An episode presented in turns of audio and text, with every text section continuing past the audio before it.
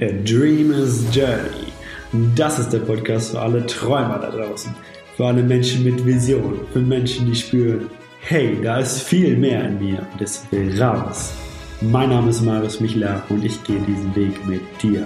Du bist heute dabei. Das ist Folge Nummer 3. Wie ich durchs Reisen meine Leidenschaft entdeckt habe. Part 2. Leider los, jetzt geht's los mit Folge Nummer 3. Viel Spaß dabei.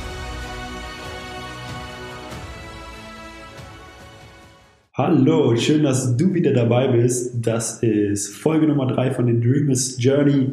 Heute mit dem Thema, wie ich, durch, wie ich durchs Reisen meine Leidenschaft entdeckt habe. Und das ist Part 2 von 3. Im ersten Part ähm, ja, ging es ja so ein bisschen um meine Vorgeschichte, wie alles angefangen hat. Ähm, mit 16 Jahren habe ich angefangen, die ersten Bücher zu lesen und dann ging es nach Australien und da hat sich das mit dem Film so ein bisschen entwickelt und jetzt setzen wir an dem Punkt ein, wo ich nach Australien wiedergekommen bin, bei Rudolf Peters gearbeitet habe, bei einem Landhandel und dann mich entschlossen habe, mit drei Freunden ein Jahr nach Kanada zu fliegen. Und das mit Kanada hat eigentlich schon in Australien angefangen. Da habe ich ja, wie gesagt, ein Mädchen getroffen namens Danielle und sie kam aus Kanada und sie hat mir Bilder gezeigt von einem Ort namens Banff oder Banff und dieser Ort ist mir einfach mega in Erinnerung geblieben. Einfach türkisblaues Wasser, ein See umgeben von Gletschern. Und das ist so das Bild, was ich seitdem immer im Kopf habe, wenn ich an Kanada denke. Und seitdem ich dieses Bild gesehen habe, war für mich eigentlich klar, ich muss unbedingt nach Kanada gehen. Kanada ist mein Land. Dann haben wir uns entschieden und das Witzige ist, ähm, mit den drei Freunden, mit denen ich war, da war, mit Cotti, Wally und Paul, wir sind mega gut befreundet und haben schon sehr viel auch so äh, miteinander erlebt. Und dieses Jahr in Kanada sollte natürlich unsere ja, das Band zwischen uns nochmal deutlich verstärken. Denn wie gesagt, in so einem Jahr, so einem Work-and-Travel-Jahr gibt es unglaublich viele Herausforderungen. Und wenn man die zusammen als Team, als Freunde meistert, ähm, wird die Verbindung natürlich untereinander noch viel, viel enger. Also geht es los. Wir fliegen nach Vancouver oder Vancouver, wie auch immer. Vancouver, angekommen in Vancouver, wir steigen aus dem Flugzeug aus, in die Bahn und dann sind wir mitten in Downtown.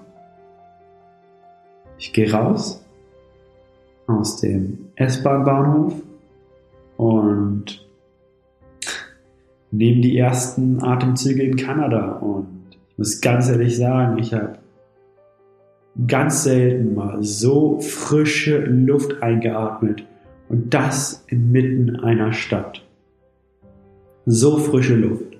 Und ich habe mich seit Sekunde eins, seitdem wir angekommen sind in Vancouver, einfach komplett angekommen gefühlt.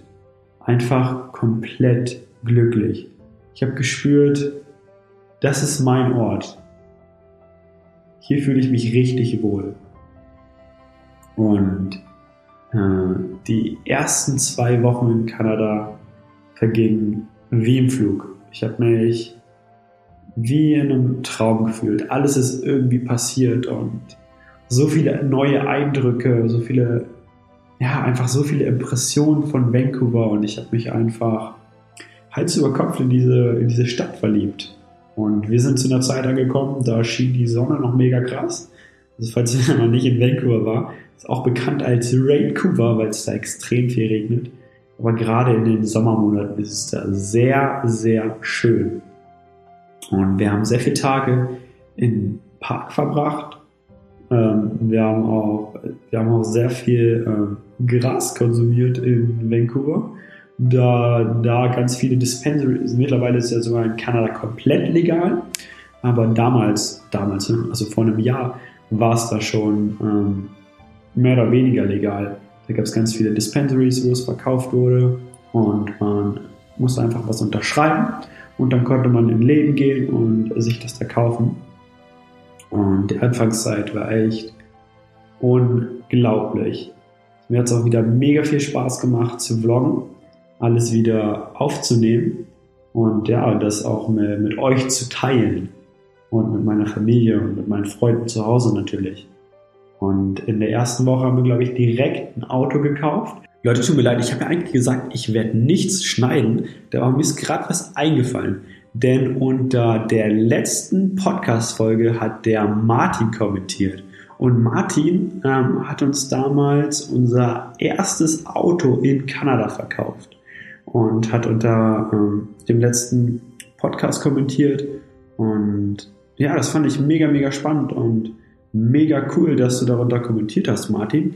Ich finde das mega cool, dass man Leute kennenlernt auf einer ganz, ähm, auf der anderen Seite von der Welt quasi und man hat irgendwo gemeinsame Leidenschaften und gemeinsame Denkansätze.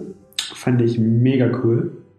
Und das Auto, das wir uns da gekauft haben, war echt, das war dann unser Mobil. Also wir sind damit mit rumgecruised, haben damit unsere ersten kleinen Roadtrips gemacht zu den Shannon Falls und äh, in den Lynn Canyon Park und zu, ja, einfach so kleinen, geilen Spots in Kanada. Und da habe ich einfach schon Kanada mega, mega lieben gelernt. War einfach mega geil die Anfangszeit. Und von vornherein stand eigentlich für uns fest, unser großer Traum war es, in einem Skiresort zu arbeiten. Den Winter über in einem Skiresort zu arbeiten, also in einem Skigebiet, einen freien Skipass zu haben und Geld zu verdienen, aber nach der Arbeit Ski zu fahren und einfach Spaß zu haben. Und das war einfach so unser größter Traum. Als wir angekommen sind im September, war es natürlich noch keine Skisaisonzeit, aber wir haben uns schon mal auf, in ganz, ganz vielen Skiresorts beworben. Und übergangsweise haben wir dann einen Job gefunden bei Purdy's. Purdy's ist eine Schokoladenfabrik ähm, aus Kanada mit richtig edler Schokolade. Also die Schokolade war ordentlich preiswert und richtig, richtig lecker. Und was mir auch bei Purdy's klar geworden ist, was aber schon davor eigentlich ähm, mir sehr ersichtlich wurde, ist, dass die Menschen in Kanada einfach super offen und äh, super freundlich sind und super hilfsbereit auch. Und die Menschen bei Purdy's waren echt der absolute Hammer. Also wir wurden da richtig gut auf, also da haben hauptsächlich ähm, ja, ältere asiatische Frauen gearbeitet, aber die Leute, die da gearbeitet haben, haben uns mega, mega, mega äh, offen aufgenommen. Es war eine richtig coole Arbeitsatmosphäre und deswegen hat es mir auch mega viel Spaß gemacht, mit Purdy's zu arbeiten. So mit der Zeit ähm, wurde es dann, muss ich sagen, immer langweiliger. Also der Job war halt eine Fließbandarbeit, aber die Leute haben es halt ausgemacht. Aber dann, ähm, als so der erste Monat vergangen ist und auch fast der zweite Monat vergangen ist, ähm, wurde auch irgendwo der, dieser Wunsch und dieser Traum immer größer, erstens nochmal ein bisschen mehr Geld zu verdienen und äh, zweitens auch in einem Skiresort zu arbeiten, nochmal eine ganz andere Arbeitsatmosphäre zu haben. Also haben wir nochmal alles gegeben, nochmal ganz viele Bewerbungen rausgeschickt und eine lange Zeit kam einfach nichts. Immer mehr Bewerbungen rausgeschickt und wir wollten einfach unbedingt unseren Traum erfüllen, aber es kam einfach nichts zurück. Und äh, wir waren schon fast an dem Punkt, wo wir gedacht haben, shit, wenn jetzt bald nichts kommt, dann, dann können wir das mit dem Skiresort abschminken. Dann kam aber Grouse Mountain auf uns zu und ähm, ja, die haben vier Tellerwäscher gesucht. Und dann sind wir zum Bewerbung. Grouse Mountain ist übrigens ähm, in Nord-Vancouver, also quasi Vancouver. Ähm, also wir mussten nicht mal weit fahren. Also sind wir dann zum Bewerbungsgespräch gefahren, hatten ein super nettes Gespräch und dann wurden wir direkt eingestellt als die neuen Tellerwäscher. Haben auch drei Dollar mehr pro Stunde verdient als bei Purdy's und hatten einen äh, gratis Skipass dabei für die ganze Saison. Also unser Traum ist in Erfüllung gegangen. Wir arbeiten in einem Skiresort und das auch noch in Nord Vancouver. Da sind wir ein paar Mal umgezogen und ähm, haben bei Grouse angefangen. Und ähnlich wie bei Purdy's war der Job eher, war eine Herausforderung, war, ja, war halt Tellerwaschen. Tellerwaschen. Ist halt sehr herausfordernd, war auch ein hoher Zeitdruck, sage ich mal, weil, weil es ähm, zu einer Zeit war, wo es richtig abging, die Weihnachtszeit, sind natürlich viele Menschen ähm, oben im Restaurant, viele haben frei, haben Ferien und äh, gibt es auch immer ein geiles Programm auf dem Berg. Deswegen waren natürlich auch viele Leute im Restaurant. Aber was den Job so richtig ausgemacht hat, waren die Leute. Also Köche, die Köche, die da gearbeitet haben in Kanada, über Grouse Mountain, Shoutout an euch Boys, ey, das war absolut genial. Super witzig, super cool drauf, super hilfsbereit. Es war echt eine richtig, richtig gute Zeit und es hat mega Spaß gemacht. Ähm, in der Zeit auf bei Grouse Mountain haben wir Erik und Martin kennengelernt. Erik und Martin, falls ihr das hier gerade hört, Grüße gehen raus an euch. Ich liebe euch beide. Ähm, war eine super geile Zeit mit euch und das waren auch zwei Deutsche ähm, in unserem Alter, die auch ja, Work and Travel in Kanada gemacht haben und äh, ja, wir haben direkt connected ähm, und uns mega gut verstanden und unsere Wege sollten uns auch nicht für immer trennen nach Grouse. Ähm, eine Sache, die, auf die ich noch eingehen möchte, unsere, für mich auch so mit die größte Herausforderung in Kanada. Und zwar, als ich bei Pötz gearbeitet habe, gab es ein Abend, wo ich im Nachhinein sagen muss, Marius, das war echt eine richtig dumme Aktion. Aber da haben wir ähm, Schokolade gekauft. Und in der Schokolade war THC und ähm, wir haben Film angemacht. Die Schokolade haben wir gegessen. Es war Thanksgiving. Ich glaube, auch Cookies auch noch. Und die Dinge haben mich richtig umgeklatscht. Uns alle haben die richtig umgeklatscht. Und wir wollten eigentlich noch Thanksgiving-Essen machen und haben es einfach nicht mehr gepackt, haben gedacht, haben gesagt, wir gehen jetzt eine Runde pennen, stellen uns in einer Stunde Wecker und dann machen wir das Essen.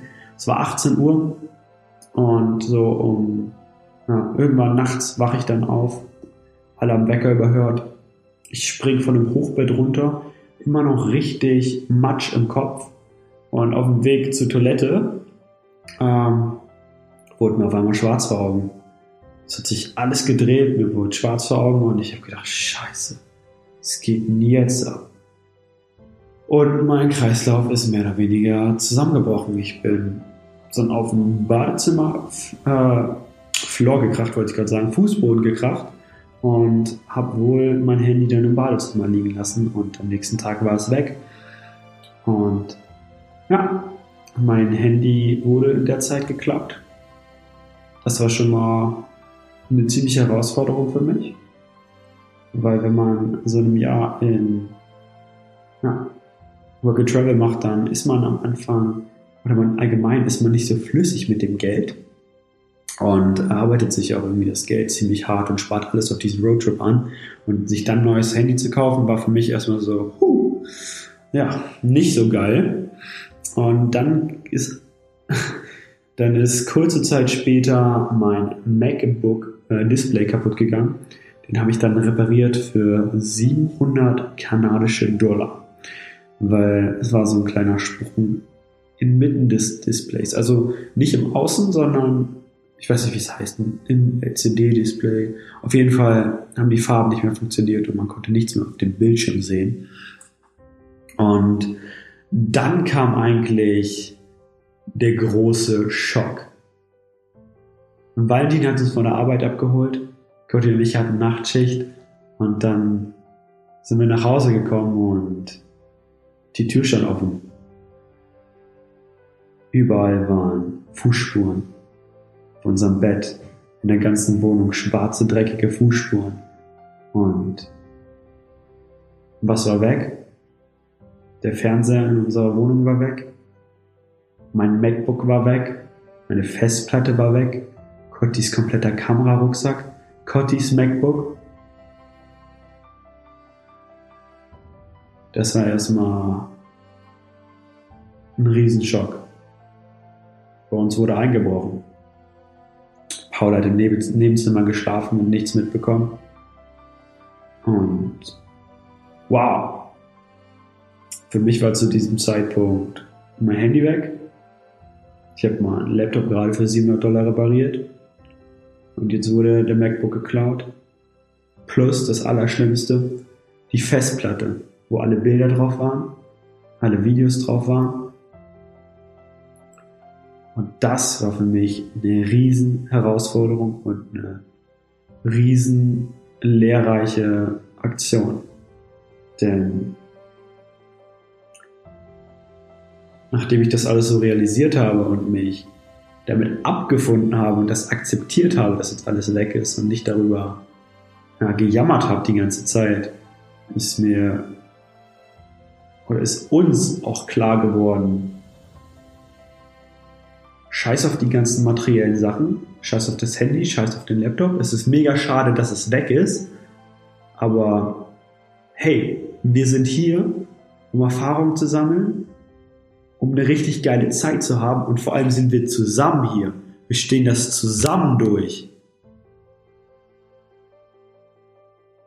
Und das war echt eine der wichtigsten Lektionen, die ich, glaube ich, in ganz Kanada gelernt habe. Scheiß auf die ganzen materiellen Sachen. Wichtig ist, dass du mit deinen Freunden zusammenhältst, dass ihr gemeinsam wächst, dass ihr gemeinsam solche Erfahrungen macht und einfach das Beste auch aus der Situation macht. Und im Nachhinein finde ich es mega geil, dass das passiert ist. Und kurze Zeit später ist dann auch, glaube, was richtig Geiles eingetreten. In Australien, habe ich nicht in der ersten Folge erwähnt, hatten wir einen Autounfall. Und aus diesem Autounfall haben wir von der Versicherung oder sollten wir von der Versicherung Geld bekommen, weil wir mitgefahren sind und ja, quasi ein bisschen verletzt worden sind. Und dieses Verfahren war dann in Kanada vorbei und wir haben, Paul und ich haben jeweils 10.000 australische Dollar bekommen. Und das einfach zu dem besten Zeitpunkt überhaupt. Ich konnte mir einen neuen MacBook holen, ich konnte mir eine neue Kamera holen und ähm, es war einfach eine richtig geile ja, Finanzspritze auch für den ganzen Roadtrip perfekt in den besten Zeitpunkt überhaupt gekommen. So, dann war Silvester, da haben wir gearbeitet und dann war schon das neue Jahr. Und unser großer Traum war es, nach Alaska zu fahren mit unserem Auto. Ein Roadtrip nach Alaska. Das mit Alaska war ziemlich schnell, auch am Anfang von Kanada, direkt gestrichen, da, warum ich wir nicht nach Alaska gefahren sind und warum ich auch nicht mehr in die USA einreisen darf, das äh, erfahrt ihr in einer anderen Folge. Ist auf jeden Fall eine Story für ein andermal. Aber wir haben dann unser Ziel ganz schnell auf Yukon geändert. Einfach auch ein Riesentraum, weil Yukon auch noch so unberührt ist und ja, einfach voller Natur und mega schön sein soll auf jeden Fall. Während der Zeit bei Grouse Mountain ist unser, unser erstes Auto dann, unser Honda, hat immer mehr den Geist aufgegeben und hat irgendwann einfach angefangen zu qualmen. Haben das mehrmals abchecken lassen beim Mechaniker und kurze Zeit später war klar, das Ding gehört auf den Schrottplatz, mit dem Ding können wir gar nichts mehr anfangen und vor allen Dingen kein Roadtrip. Das heißt, wieder neue Herausforderung, richtig viel Geld in den Wagen gesteckt und der, das Geld ist einfach weg. Der Wagen ist kaputt und wir müssen uns nach einem neuen Auto umsehen. Das haben wir gemacht und wir haben ein neues Auto gefunden. Und das war, glaube ich, ein GMC. Ich weiß nicht genau dann, ähm, welches Modell das war. Das war ein GMC. Es war, glaube ich, ich bin mir geraten nicht sicher, ob es ein Four-Wheel-Drive war, aber es war auf jeden Fall ein richtig fettes Auto mit ordentlich Platz und das war dann quasi unser Roadtrip-Auto. Und dann ist die Zeit bei Growers so ein bisschen vorbeigegangen. Es war, wir sind gar nicht so oft Ski gefahren. wow, eine Sache hätte ich gerade vollkommen vergessen. Ähm, damals, als mein Handy geklaut wurde und ich meinen Laptop repariert habe und dann mir ausgeraubt worden sind, zu dem Zeitpunkt ist noch was passiert. Ich war laufen. Cotti war mit der Drohne dabei. Ich bin immer so ein bisschen hochgesprungen an ein Fußballtor und wieder runter. Und Cotti meinte, mach das nochmal, ich will das nochmal filmen. Und ich schneller angelaufen als je zuvor, früher abgesprungen als jemals zuvor. Ich konnte die Stange nicht ganz greifen, bin runtergefallen und ich habe direkt gemerkt bei der Landung, Scheiße Marius, du hast gerade wieder richtig Scheiße gebaut. Und dann lag ich da komplett voller Schmerzen in meinem linken Knie. Ich gucke auf mein linkes Knie. Komplett verschoben. Ja, meine Kniescheibe war wieder ausgerenkt. Ich glaube, so heißt das. Dislocated. Meine Kniescheibe war wieder rausgesprungen und ja, ähm, wollte es jetzt gar nicht so dramatisch machen, war dann im Krankenwagen und im Krankenwagen ist sie wie durch Magie wieder reingesprungen. Es war dann ein Monat ein bisschen Erholungsphase und ich konnte dann auch wieder, glaube ich, nach zwei Monaten Skifahren. Und das Skifahren war auch echt der absolute Hammer. Ich liebe Skifahren über alles. Es war mega, mega cool. Und dann sollte unser Roadtrip beginnen. Wie gesagt, unser Ziel war es, nach Yukon zu fahren. Und Yukon ist ganz im Norden von Kanada, also mega, mega kalt. Und es war März, wir wollten unseren Roadtrip beginnen und alle nur so, ihr seid verrückt. Zu dieser Jahreszeit da hochzufahren, da wird es noch ganz viel Schnee geben, die Nächte werden minus 10, minus 20 Grad sein, ihr, ihr, seid, ihr, seid, ihr seid einfach nur komplett verrückt. Und dann haben wir erstmal gesagt, okay, wir sind nicht diejenigen, die, die das so machen wollen wie alle anderen. Wir wollen eine gewisse Challenge haben. Wir wollen auch ähm, Sachen sehen, die andere Leute vielleicht nicht sehen und deswegen auch, ja, einfach zu außergewöhnlichen Situationen, außergewöhnliche Dinge machen. Aber wir haben ja so gesagt, wir fangen erstmal an gehen erstmal nach Vancouver Island und dann fahren wir langsam Richtung Norden und gucken einfach, wie sich das entwickelt. Wenn es zu kalt ist, ist es zu kalt und wir drehen wieder um. Aber wir haben unseren Roadtrip begonnen auf Vancouver Island und Vancouver Island ist dieses Gefühl, wieder wie in Australien, vier Monate zu arbeiten als Tellerwäscher und dann auf diesem Roadtrip zu sein und das Land zu erkunden, von dem ich schon immer geträumt habe. Angefangen mit Vancouver Island und Vancouver Island hat mich einfach nur umgehauen.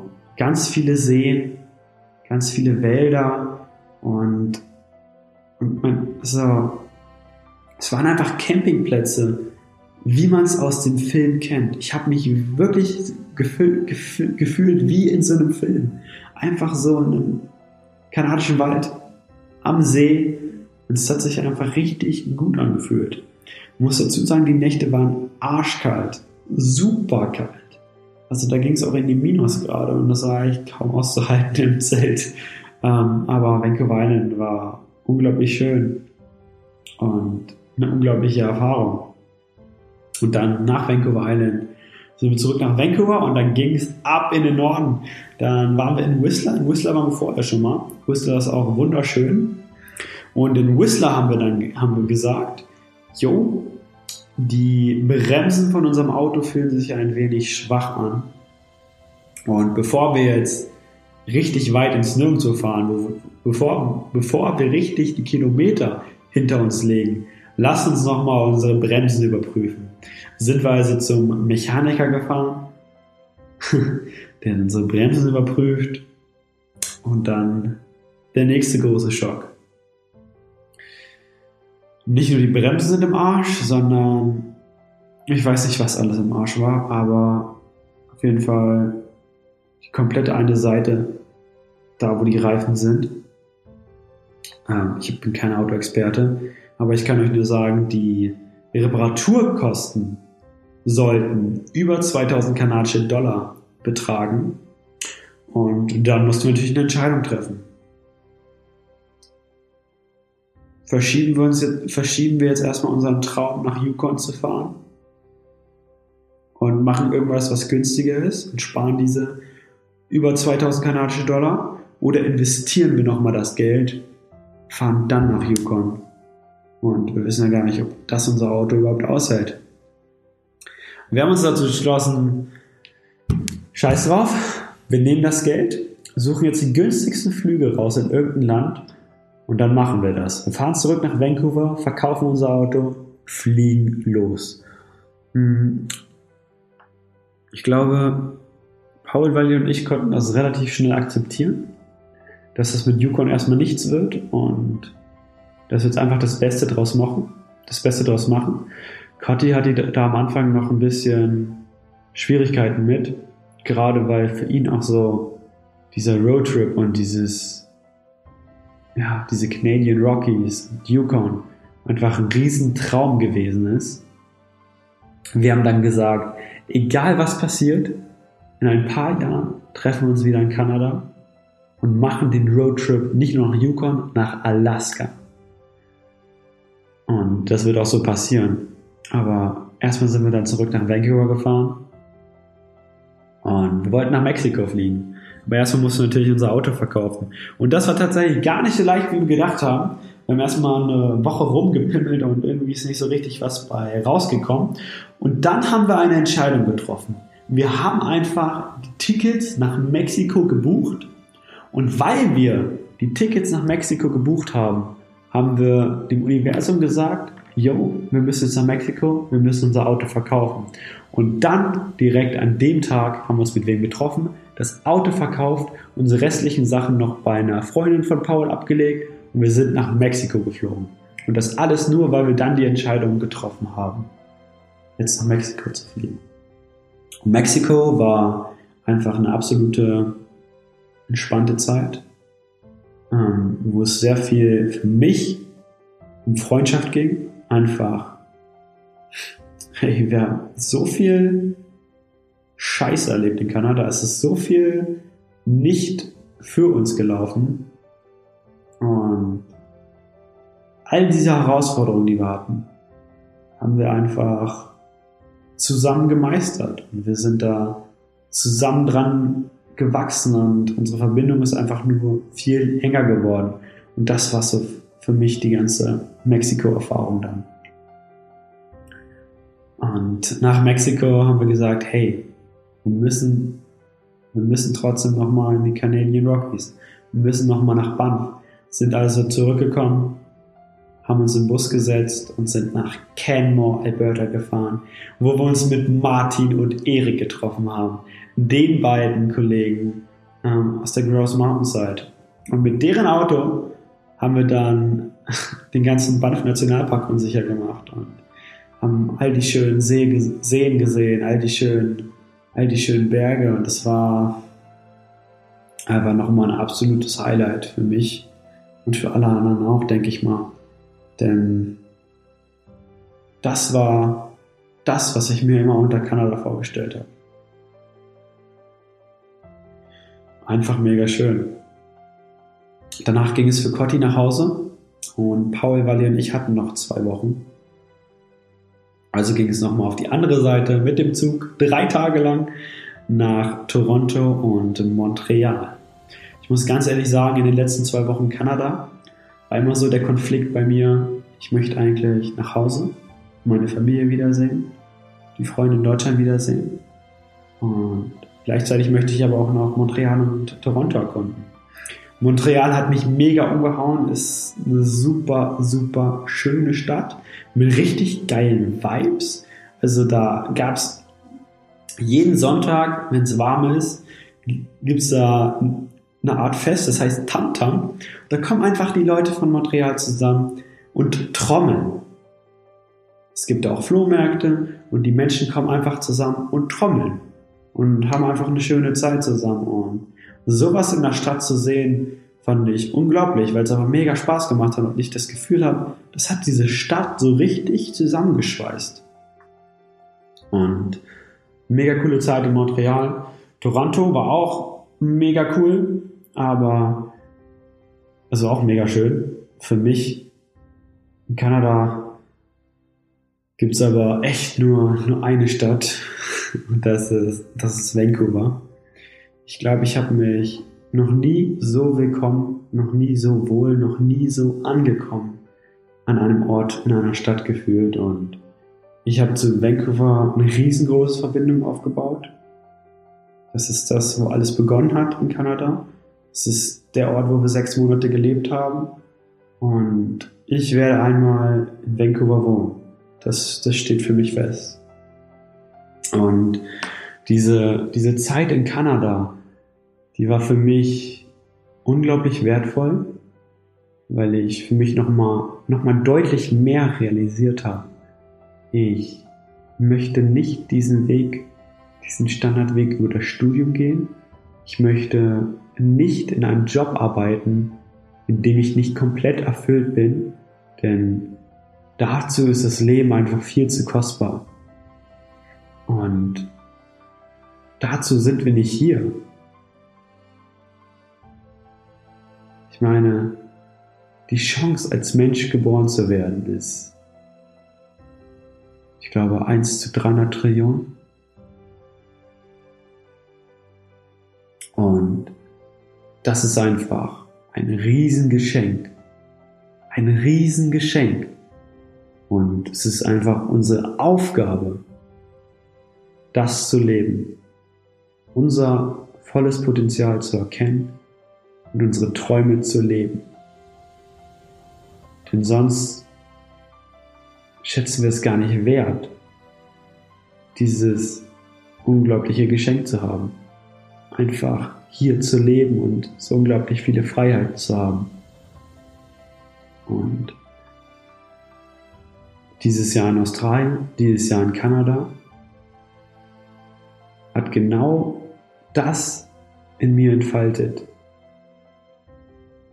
dass ich für mich weiß, es gibt kein, ich kann, es gibt keinen anderen Weg für mich glücklich zu werden, als dass ich meinen eigenen Weg gehe, meiner Leidenschaft nachgehe und einfach meine Träume lebe.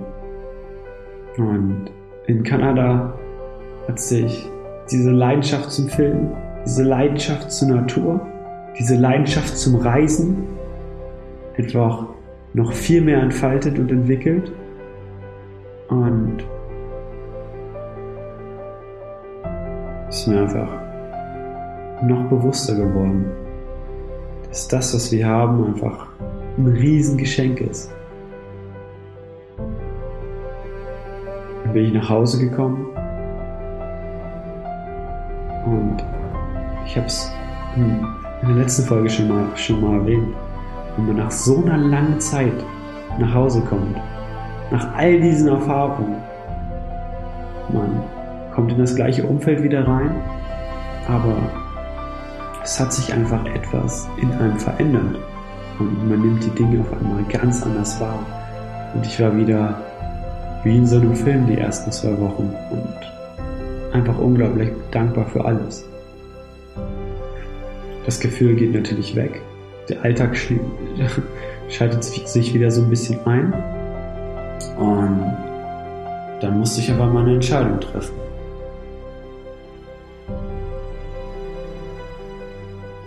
Gehe ich jetzt zum Studium gehe den mehr oder weniger sicheren Weg oder setze ich alles auf eine Karte und